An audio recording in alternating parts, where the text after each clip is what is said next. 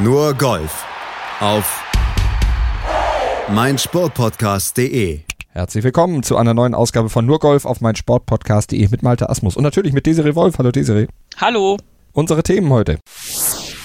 Ein wildes backendes Playoff-Finish auf der PGA Tour in Las Vegas. Der fokussierte spätere Sieger Kevin Na. I kept telling myself, this is a, is a playoff that I'm going to win der danach auch noch eine kryptische Dankesrede auf Koreanisch hielt. Ein Erdrutschsieg von John Rahm bei seiner Titelverteidigung beim Heimspiel in Spanien, mit dem er eine Legende und großes Vorbild entthronte. It's great to beat Sevi's record on his last professional win being in this course as well. Uh, und der Absturz von Masse 7 am Wochenende leider und dazu die übliche RTL-Reife Siegerinnen-Geschichte auf der LPGA. Das ist der Stoff, aus dem die heutige Ausgabe ist, die Ausgabe von Nurgolf auf meinsportpodcast.de. Wir starten gleich mit der European Tour in Madrid.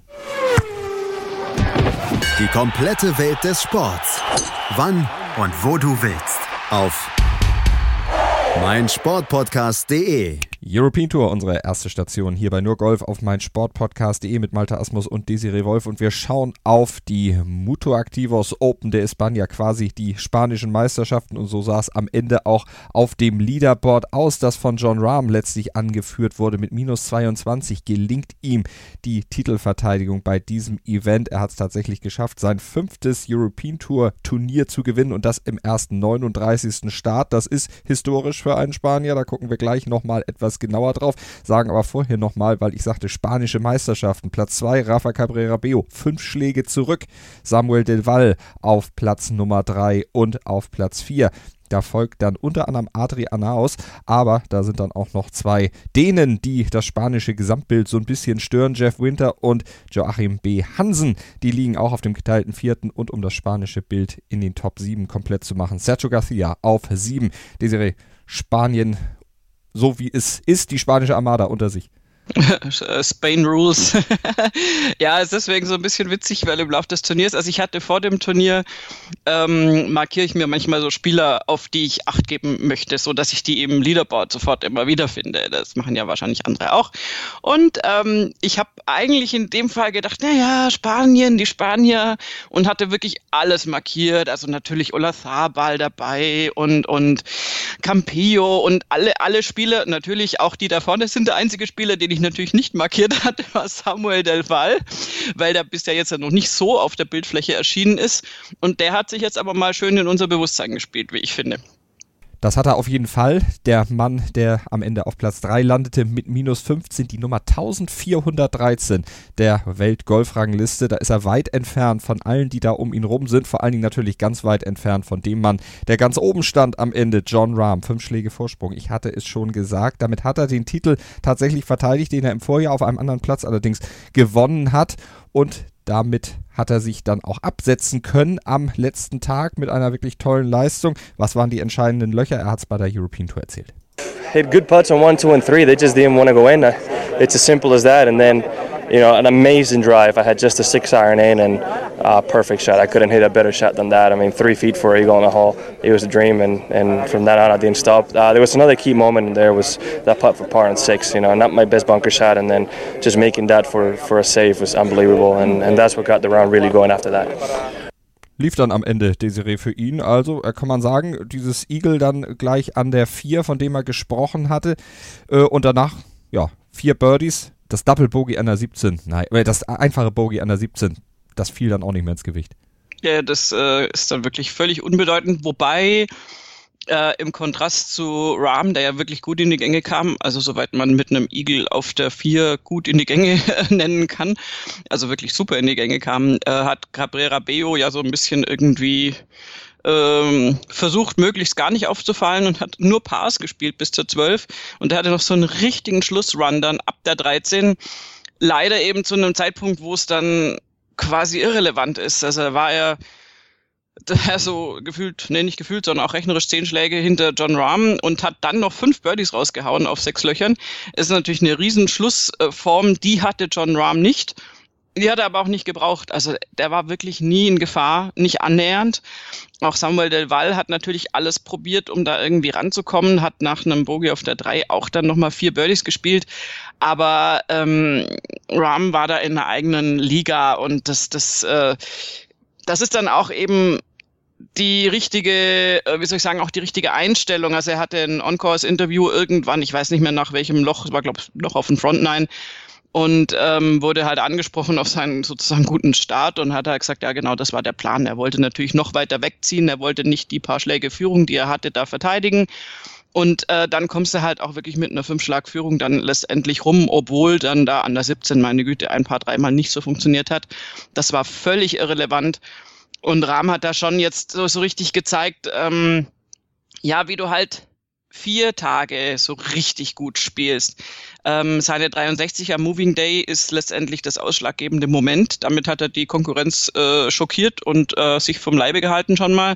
Und da hat es zum Beispiel im Vergleich dazu, äh, Cabrera Beo war besser platziert nach Freitag, der war zwei Schläge vor Rahmen, äh, hat aber halt am Moving Day eine 70 gespielt. Also das, das hat, wenn du da den Unterschied zu der 63 für den Rahmen siehst, dann, dann merkst du schon, aha, okay, das ist dann der Abstand so ziemlich genau am Schluss. Und ähm, da hat er sich da ein besseres Ergebnis oder einfach eine bessere Position, um, um John Rahm noch mehr zu gefährden, einfach vertan. Samuel Del Valle hat sehr konstant gespielt, was ich gerne erwähnen würde bei so einem äh, unbekannten Spieler, ähm, dass der mit 67, 65, 69, 68 eben eigentlich keinen Ausrutscher hatte, aber halt im Vergleich zu einem John Rahm da den kürzeren zieht, das ist, glaube ich, verschmerzbar. Also der hatte wirklich einen tollen Tag. Aber Rahm mit diesen Zahlen, die er hatte, 67 die schlechteste Runde, zweimal 66 und eine 63, ja, da bringst du das Ding halt dann mit minus 22 heim. Und das hat er getan und damit hat er im 39. European Tour Start seinen fünften Erfolg eingefahren mit gerade mal 24 Jahren und damit ist er der schnellste Spanier, der fünf European Tour Siege auf sein Konto kriegt. Er war sogar zehn Events schneller als der große Sevi Ballesteros und das ist natürlich eine ganz, ganz große Leistung und was ganz Besonderes für John Rahm, der diesen Rekord dann aber auch gleich im Interview mit der European Tour dann etwas noch in Relation gesetzt hat. Things have changed a little bit. He did turn pro a lot earlier than I did, so uh, age-wise, I think he's beaten me. And uh, I might be mistaken, but I think one of those was a major. So uh, he has done a little bit better than me. I might have done it quicker, but still, you know, to beat Sevi in something, it's unbelievable. You know, one of the, the, the, main reference in, in European golf and world golf in general. So uh, it, it's great that I've done it here. It's, it's great to beat Sevi's record and his last professional win being in this course as well. Uh, it's very special for me, and uh, anytime I can do anything close to what he did, it's unbelievable, and that's why I'm here, trying to make the the golf, uh, Spanish golf, bigger, trying to grow this the you know this sport in Spain like he did, and uh, hopefully with this wins, I'm, uh, I'm doing a decent job. Große Leistung, Desiree, aber trotzdem bescheiden, gerade in Relation zu so einer Legende natürlich wie Sevi Ballesteros. Die Ehrfurcht schwingt da in jedem Satz mit. Ja, das ist bei den Spaniern ja immer so irgendwie äh, auch auch zu Recht. Ich meine, Ballesteros ist einer der absoluten äh, Heroes im, im europäischen Golfsport und natürlich auch international gesehen. Und die Spanier wandeln letztendlich alle auf seinen Spuren. Unvergessen der Ryder Cup, äh, der ja sozusagen ihm gewidmet wurde, wo Ola Zabal Captain war. Und ähm, also selbst ich heulend auf dem Sofa saß, weil das so ergreifend war einfach und die das auf dem Backs hatten und so weiter. Und ähm, also das ist äh, das ist natürlich eine Bezugsperson und John Rahm hat da offensichtlich einen guten Zugang zu seinen Heimturnieren. Hat das das zweite Mal in Folge die Spanish Open gewonnen. Also wenn man das so Open de España natürlich eigentlich im Originalton und ähm, es ist halt schon, du siehst da zu was für, wie soll ich das sagen, zu was für tollen Golfschlägen der imstande ist, wie der die Konkurrenz auch deklassieren kann. In dem Fall jetzt die europäische Konkurrenz, aber es ist ja nicht so, dass da jetzt gar niemand anwesend war. Ähm, das war jetzt durchaus ein, ein, ein gutes Feld, aber John Rahm hat sich da deutlich von abgesetzt, besonders am Schluss dann eben und äh, ja, er hat es angesprochen mit äh, dem Ballesteros-Vergleich. Er hat das Major angesprochen. So tickt natürlich auch die ganze Golfwelt. Ähm, ich bin mir sehr sicher, dass John Rahm nichts lieber hätte, als es eben demnächst mal ein Major zu gewinnen. Letztendlich warten wir alle drauf. Ich glaube, es gibt wenige, die ihm das nicht zutrauen, aber ähm, ja, es ist halt immer so, es muss halt dann auch mal passieren und ähm, hoffen wir mal, dass er nicht so lange warten muss wie sein Landsmann Garcia der ja bis zu deinem ersten grünen Jackettchen dann doch äh, ziemlich viel Golf spielen musste, bis das mal geklappt hat. Ja, ich glaube, das geht bei John Rahm ein bisschen schneller, so wie der drauf ist und vor allen Dingen dieses Mindset, was er hat. Da sollte er dann eigentlich relativ schnell mal zuschlagen. Nächste Saison hat ja dann wieder oh Wunder, vier Chancen für ihn parat, aber nicht nur für ihn, da sind ja auch noch ein paar andere, die dann auf jeden Fall noch stören. Was er auf jeden Fall vielleicht nicht erreicht in seiner Karriere, sind die 50 European Tour Titel, die sein großes Vorbild Sevi Ballesteros gewonnen hat. Er hat nämlich genau 50 gewonnen. Ähm, Desiree, das wird bei John Rahm deshalb vor allen Dingen eng. Der spielt ja hauptsächlich PGA Tour. Ja, also das kann man dann auch nicht mehr vergleichen. Das sind andere Zeiten. Äh, John Rahm hat es schon selbst angesprochen in seinem O-Ton, dass es natürlich auch nur bedingt vergleichbar ist. Ähm, und das ist tatsächlich jetzt eine andere Sache. Äh, John Rahm wird wie auch McElroy und die anderen europäischen Größen, im Prinzip könntest du sagen, so mehr oder weniger das Ryder Cup Team, ähm, natürlich hauptsächlich PGA Tour spielen und ähm, er macht ja eh, äh, wie soll ich sagen, also er hat jetzt ja noch nicht die dieselbe Direktheit in der Aussage wie McElroy, der sagt, naja, hier European Tour und selbst wenn ich da nicht irgendwie äh, sozusagen das Quorum an Turnieren für den Ryder Cup habe, dann ist es halt so. Das war ja eine sehr extreme Positionierung von, von McElroy, der hat sich ja davon auch nochmal abbringen lassen durch Keith Pelley. Ähm, die Europäer haben es da schwer, die müssen natürlich da irgendwie immer mal wieder noch über einen großen Teich spielen jetzt dieses Race to Dubai auch noch zu Ende. Da kommt ja auch jetzt wieder ein Rolex Series Event und ähm, ja, also John Rahm ist da, äh, finde ich, schon präsent und nimmt es, glaube ich, auch tatsächlich ernst mit dem den Golfsport in Spanien voranzubringen. Das hat übrigens auch Rory McIlroy in seiner Karriere schon oft genug getan. Der hat ja auch wirklich äh, Turniere nach Irland geholt, Starterfelder nach Irland geholt, die letztendlich nur an seiner Person hingen und womit er in seinem Land wiederum den Golfsport vorangebracht hat.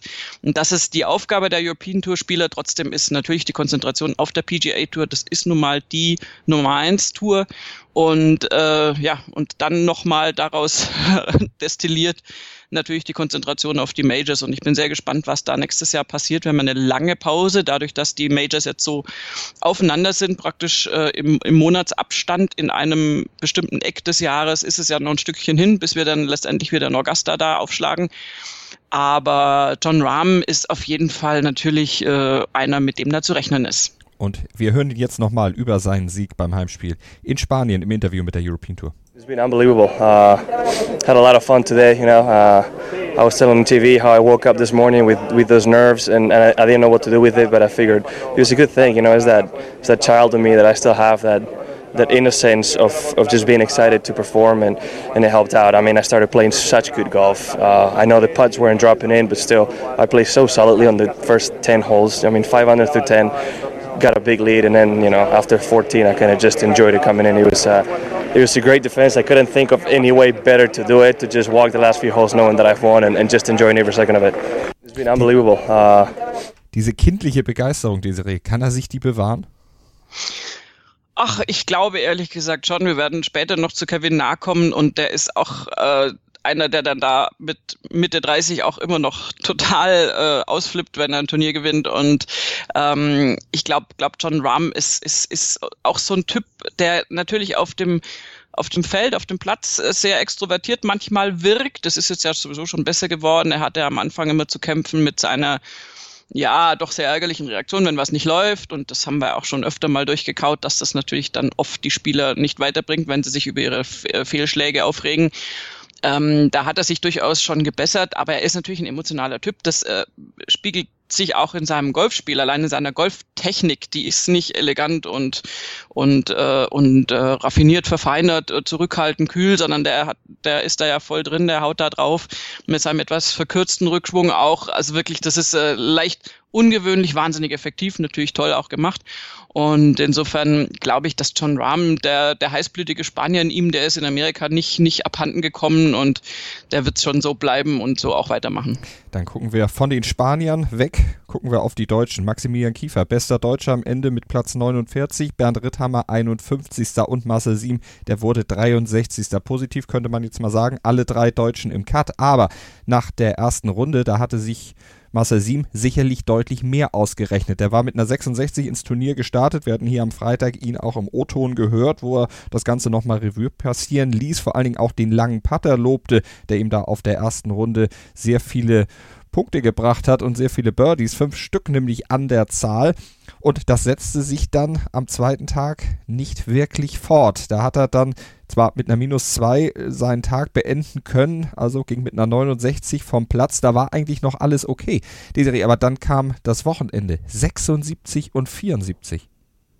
Ja, Also fällt mir jetzt auch nichts zu ein. Das Wochenende hat er komplett irgendwie vermasselt und ist halt super schade, weil die Ausgangsposition war toll.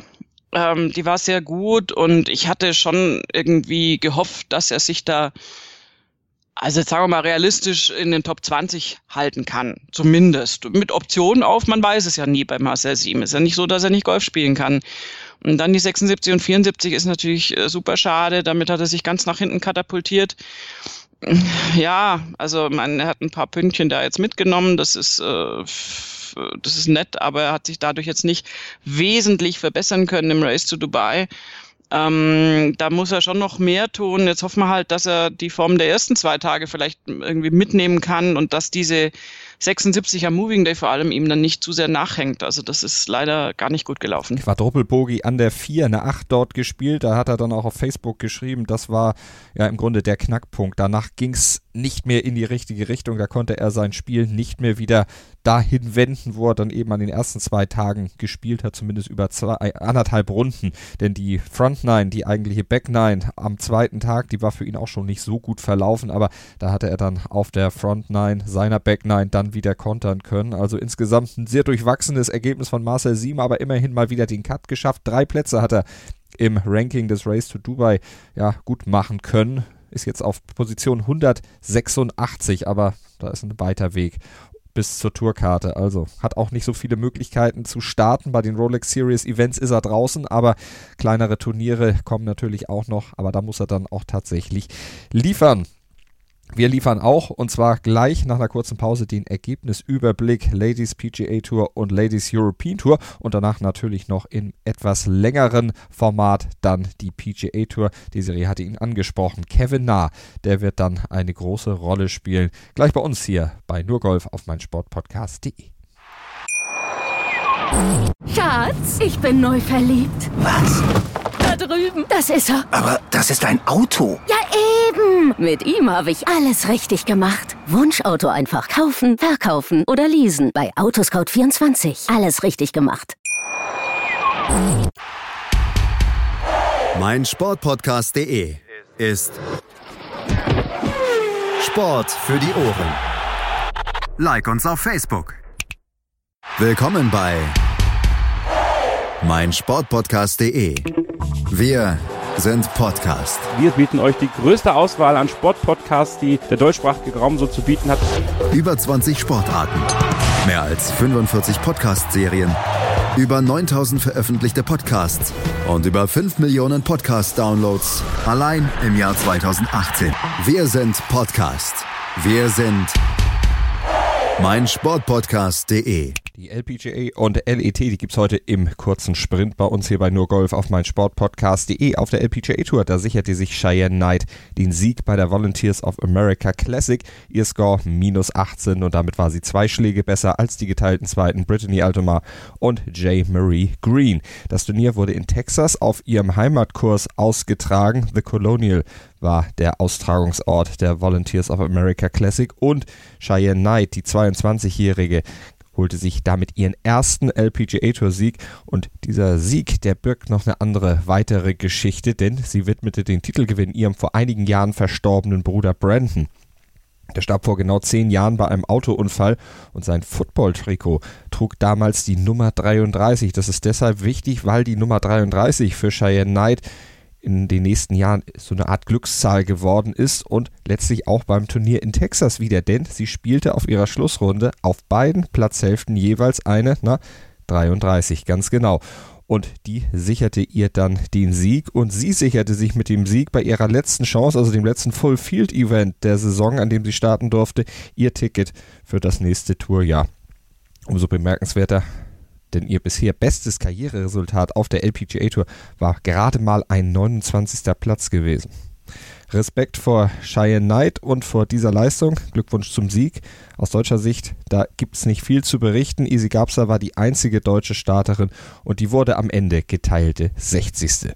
Und auf der Ladies European Tour bei der Heroes Women's Indian Open, da waren auch nicht viele Deutsche dabei, aber es gewann eine deutschsprachige, nämlich eine Österreicherin, Christine Wolf, am Ende mit minus 11 war sie dann drei Schläge vor Marianne Skapnord und vier vor Megan McLaren auf Platz 1 gekommen. Und so holte sie sich dann nervenstark ihren ersten Sieg auf der Ladies European Tour und das, obwohl sie vor einem Jahr an gleicher Stelle noch diesen ersten Sieg quasi weggegeben hat. An der 18 stand sie damals, hatte drei Schläge Vorsprung, spielte dann aber ein Double Bogey und vergab damit die Möglichkeit, den Sieg einzufahren. Damals schon, jetzt hat sie es ein Jahr später nachgeholt. Laura fünf Stück die wurde aus deutscher Sicht beste Deutsche, am Ende als Zwölfte. Caro Lampert landete auf Platz 51. Letizia Ras Andelka, die hatte nach der ersten Runde, nach einer 80 zum Start in das Turnier zurückgezogen. Ja, und wir ziehen uns auch wieder zurück auf die Männertour, nämlich jetzt gibt es gleich noch die PGA Tour hier bei uns bei Nurgolf auf meinsportpodcast.de. Wir schauen nach Las Vegas. Mein Sportpodcast.de ist Sport für die Ohren. Like uns auf Facebook. PGA Tour, jetzt Thema bei uns hier bei Nurgolf auf mein Sportpodcast.de mit Desiree Wolf und Malte Asmus. Wir schauen in den TPC Summerlin nach Las Vegas in Nevada. Viertes Turnier der PGA Tour Saison Shriners Hospitals for Children Open. Und dort war am Ende Kevin Naht der strahlende Sieger nach einer ja, spannenden Schlussrunde mit einem Playoff, in dem er dann letztlich Patrick Kentley niederrang. Kevin Na gewinnt das erste Playoff seiner Karriere. Das muss man auch schon mal festhalten und krönt sich damit zum Sieger von Las Vegas. Na und Kentley, die hat mit minus 23 die reguläre Runde beendet. Pat Perez, der landete auf Platz 3 mit minus 21. Das erstmal die nackten Fakten, Desiree. Und wir hören erstmal Kevin Nah, bevor wir in die Analyse einsteigen. Kevin Nah über seine Runde und natürlich über seinen Gegner, über Patrick Kentley. Uh, came down way too close. Um, I had a comfortable lead. I felt really comfortable. I had a really bad tee shot and got unlucky and made a triple. And all of a sudden, I felt like I was the underdog. And um, but I, you know, I'm a fighter. I mean, that putt on 17, I was doing everything I can to make that putt, and to for that to come in, and uh, just to, just it, it, I knew I knew I had a chance, and in the first playoff hole, I stuff it in there. I mean, I'm looking at nothing but the pin, and um, he made a great putt, and I, I, there's no doubt that we're going to go extra holes, and I walked that thing right in, and. Um, you know, he made a little mistake. It's a little shadow. He's a he's a Patrick's a great player. He's a he's, he's a world class player, and um, to be able to beat, beat him down the stretch, it felt great. Kevin Na, sichtlich bewegt, Desiree, das hörte man seiner Stimme an, die zitterte richtig. Ja, also Kevin Na war total on fire und auch eben völlig äh, mit den Nerven runter irgendwie und hat sich wahnsinnig gefreut äh, über diesen Sieg und ähm, er hat selbst ja schon gesagt jetzt in diesem O-Ton, er, er ist ein Kämpfer und er hat äh, wirklich alles versucht und äh, es sah ja lange Zeit so aus, als ob das so relativ gemütliche Sache für ihn werden würde. Dann hat er schon jetzt beschrieben, natürlich den Knackpunkt, die 10, wo er sich äh, die Führung wirklich, äh, naja, verspielt hat. Und äh, dann hast du einen Patrick Kentley im Nacken, der in den letzten Jahren ähm, erster, zweiter, zweiter bei dem Turnier war und durchaus auch weiß, wie man, in, wie man das so macht da. Und äh, das ist natürlich auch keine einfache Situation. Es gab dann übrigens noch kurz nachgeliefert, darauf ist Kevin Nah jetzt gar nicht eingegangen, ähm, die ähm, bisschen absurde Situation schon fast, dass äh, Kevin Nah an der 16 ins Wasser gehauen hat, wo dann Kentley tatsächlich einen Schlag in Führung gegangen ist. Und Kentley hat sich dann gedacht, ach Mensch, wenn er mir jetzt da die Führung schenkt, dann schenke ich ihm auch was zurück und hat dann an das 17 sein T-Shirt ins Wasser gehauen. Also natürlich nicht ins Wasser, aber der ist ins Wasser gerollt. Der war auf dem Grün gelandet und ist dann runtergerollt und ähm, hat da dann das Bogey gespielt, was Kevin Na dann letztendlich wieder ins Spiel und ins Playoff gebracht hat. Also die, die haben dann auf den letzten Löchern wirklich hin und her gefightet und äh, Kentley wird sich äh, sicher ärgern oder wird äh, sagen, na, Mai, das hätte ich jetzt natürlich auch für mich entscheiden können. Aber Kevin Na hatte so ein so eine, eine, eine Wucht irgendwie da, der wollte das einfach unbedingt und dieses, sein, sein Patz äh, äh, äh, rein, rein zu, äh, wie, wie sagt man da, also auf Deutsch gibt's gar keinen Ausdruck. Rein dieses, zu schweißen, würde man wahrscheinlich bei Sky im Fußballbereich sagen. Uh, nein, das meinte ich nicht. Ich meinte das Walk-In. also das hat ja auch Tiger Woods schon mal karikiert und äh, sehr lustig nachgemacht, dass er einfach äh, dieses Walk-In bei den Putts, also dass er dem Putt sofort hinterhergeht, noch während der Putt läuft, weil er weiß, dass der gut ist. Und ähm, naja, wenn wir bei Putt-Leistung sind, sind wir eigentlich schon beim Schlüssel zum Glück auch. Also was Kevin nah an, an diesem Wochenende und speziell am Sonntag zusammengepattet hat. Und das klingt jetzt so negativ, das ist, äh, das, äh, ist das Beste, was äh, seit langem auf Putting Grüns passiert ist. Also da hat er einen neuen Rekord aufgestellt. Das kann man auf jeden Fall sagen. Wenn wir nochmal auf die 10 zu sprechen kommen, die du ja schon erwähnt hattest und die Kevin Na auch schon angedeutet hatte, der Moment, wo er dann letztlich die Führung erstmal eingebüßt hat, aber danach dann zurückzukommen und sich eben auch zusammenzureißen, das Playoff dann am Ende zu gewinnen das hat er dann auch bei den Kollegen vom Golf Channel nochmal beschrieben, worauf es dabei ankam. You know, experience. Um, I've been in that situation before where I've lost the lead and I failed many times. I've lost three playoffs. This was my first playoff win, and I knew, I kept telling myself, this is the, is the playoff that I'm going to win. And it felt great to win. Mentalität, Desiree. Ein Mentalitätsspieler. Ja, ein Mentalitätsspieler. Du bist äh, sehr im Fußball heute. Das weißt du tatsächlich. doch.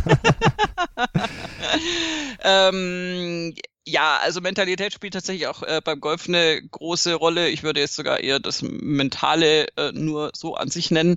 Und ähm, bei Kevin Na ist es so, es ist eh eine Karriere, die, die äh, letztendlich äh, interessant zu beobachten ist. Äh, der ist schon länger dabei, der Gute. Er hat ja früher übrigens auch immer ähm, inklusive meine Kritik abgekriegt äh, wegen seines Slow Plays. Das hat er jetzt äh, schon deutlich geändert, finde ich. Ähm, komischerweise sind die Ergebnisse weiter in Ordnung. Er hat jetzt in den letzten 30 Turnieren dreimal gewonnen. Das ist der dritte Sieg. Sagt übrigens da, dadurch natürlich auch Hallo Tiger. Ähm, wie schaut's aus? ja, President's ja? Cup. Ne? Also mhm. ähm, ist es natürlich da auch. Er sagt auch, ich kann putten. Das ist im Matchplay wichtig ähm, und ich bin ein Fighter und ne, also hat sich da jetzt in eine gute Position gebracht und hat das auch thematisiert von sich aus. Das ist nicht nur meine Idee.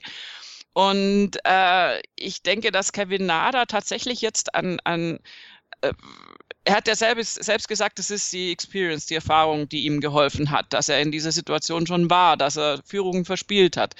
Und ähm, das ist ja tatsächlich so, dass man auf der einen Seite ist es natürlich nicht angenehm, wenn dir sowas passiert. Und auf der anderen Seite ist es genau das, was dir auch jeder Coach natürlich immer sagen wird. Okay, lief jetzt ähm, freundlich formuliert nicht gut, ähm, aber zieh deine Lehren draus. Du wirst daraus lernen, wirst es beim nächsten Mal besser machen. Und bei Kevin Na war diese Lernphase gefühlt relativ lang.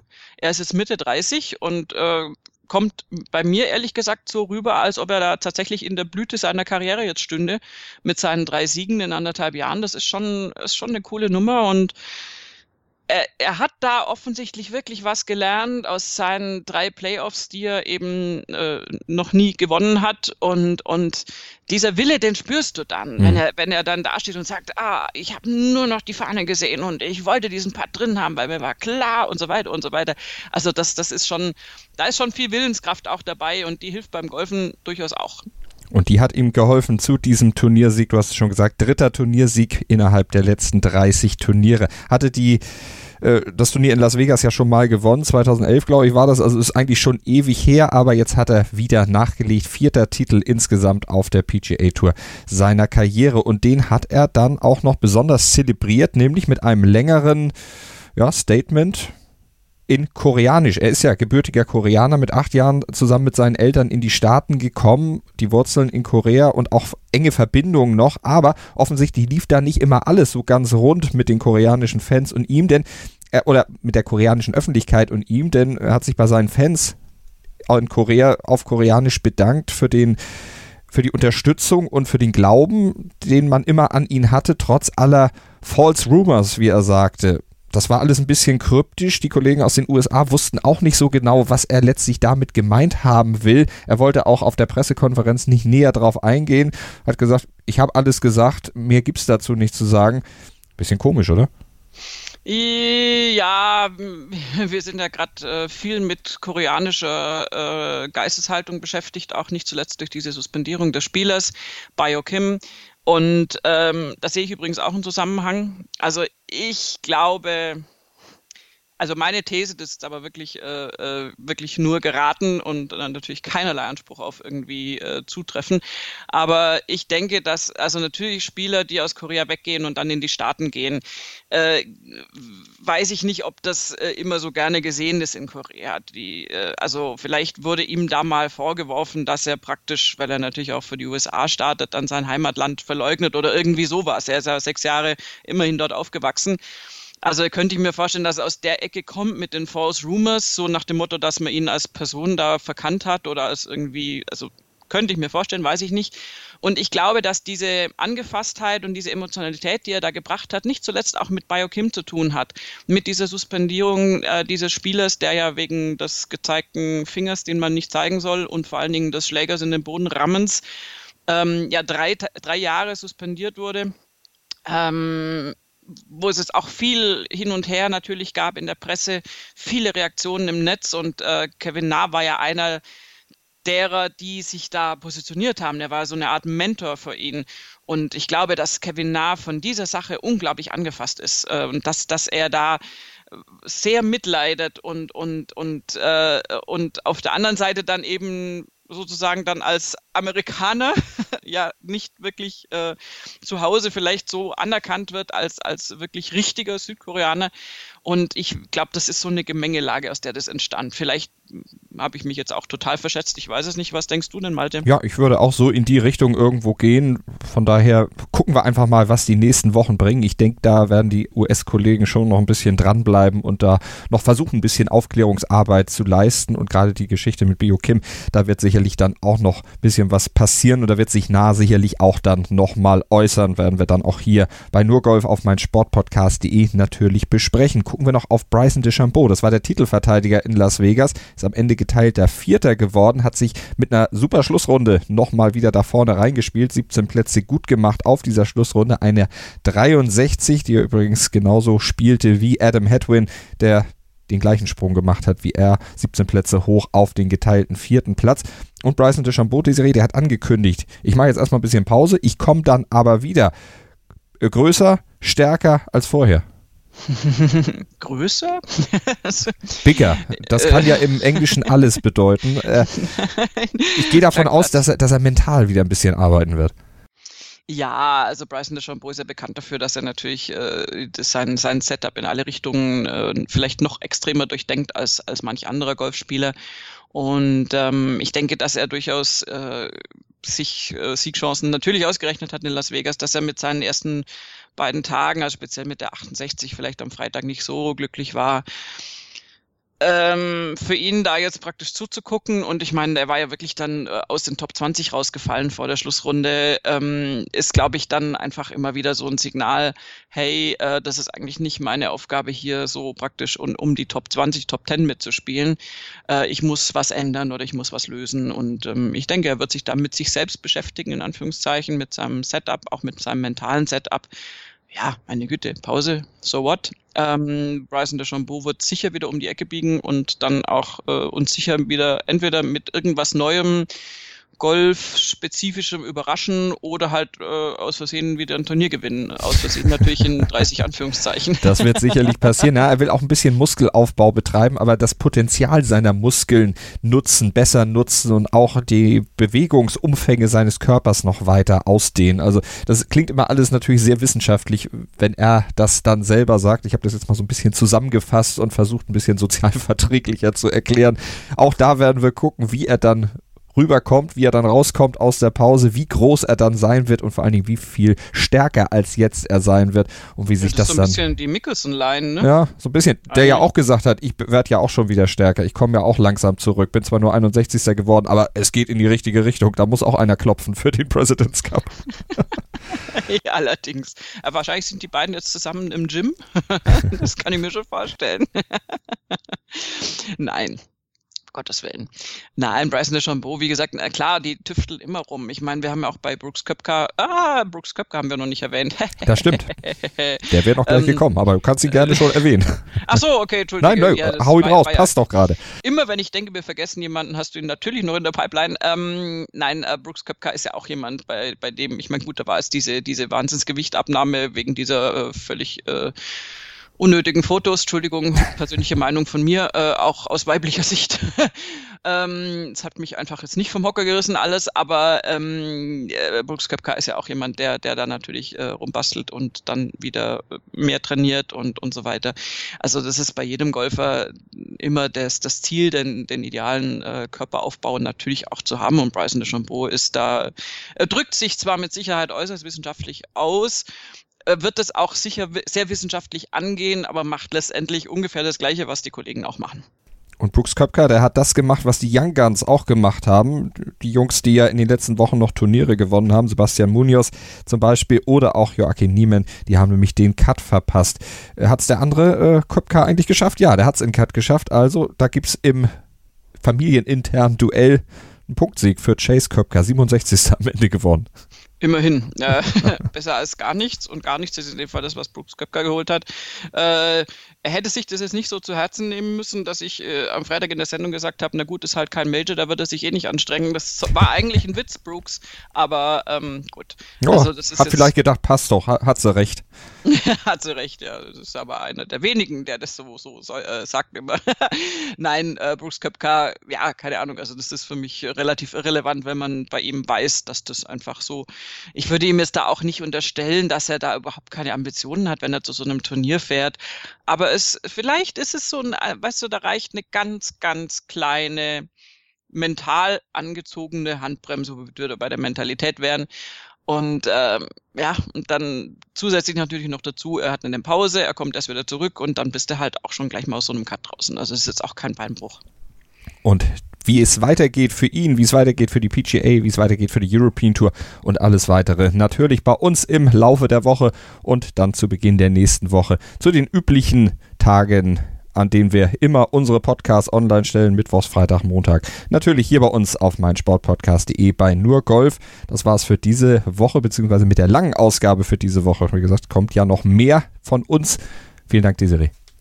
Sehr gerne. Und an euch die Bitte, wenn ihr uns abonniert, freuen wir uns natürlich sehr drüber und wir freuen uns noch mehr, wenn ihr uns dann auch Feedback gebt. Über iTunes könnt ihr uns gerne einen kleinen äh, Kommentar, kleine Rezension dalassen, ein paar Sternchen geben, unseren Podcast weiterempfehlen, wenn euch das gefällt, was wir hier machen. Und wenn euch nicht gefällt, dann kontaktiert uns gerne über unsere Social Media Kanäle und teilt uns mit, was können wir anders, was können wir besser machen, wo seht ihr Potenzial für nur Golf dass diese Sendung noch besser wird. Also, vielen Dank für euer Feedback, für euer Zuhören. Bis zum nächsten Mal. Schatz, ich bin neu verliebt. Was? Da drüben. Das ist er. Aber das ist ein Auto. Ja, eben. Mit ihm habe ich alles richtig gemacht. Wunschauto einfach kaufen, verkaufen oder leasen. Bei Autoscout24. Alles richtig gemacht. Nur Golf. Auf meinsportpodcast.de BV Beben. Der wöchentliche Podcast zu Borussia Dortmund mit Julius Eid und Christoph Albers. Voller echter Liebe auf meinsportpodcast.de. Schatz, ich bin neu verliebt. Was? Drüben. Das ist er. Aber das ist ein Auto. Ja, eben. Mit ihm habe ich alles richtig gemacht. Wunschauto einfach kaufen, verkaufen oder leasen. Bei Autoscout24. Alles richtig gemacht.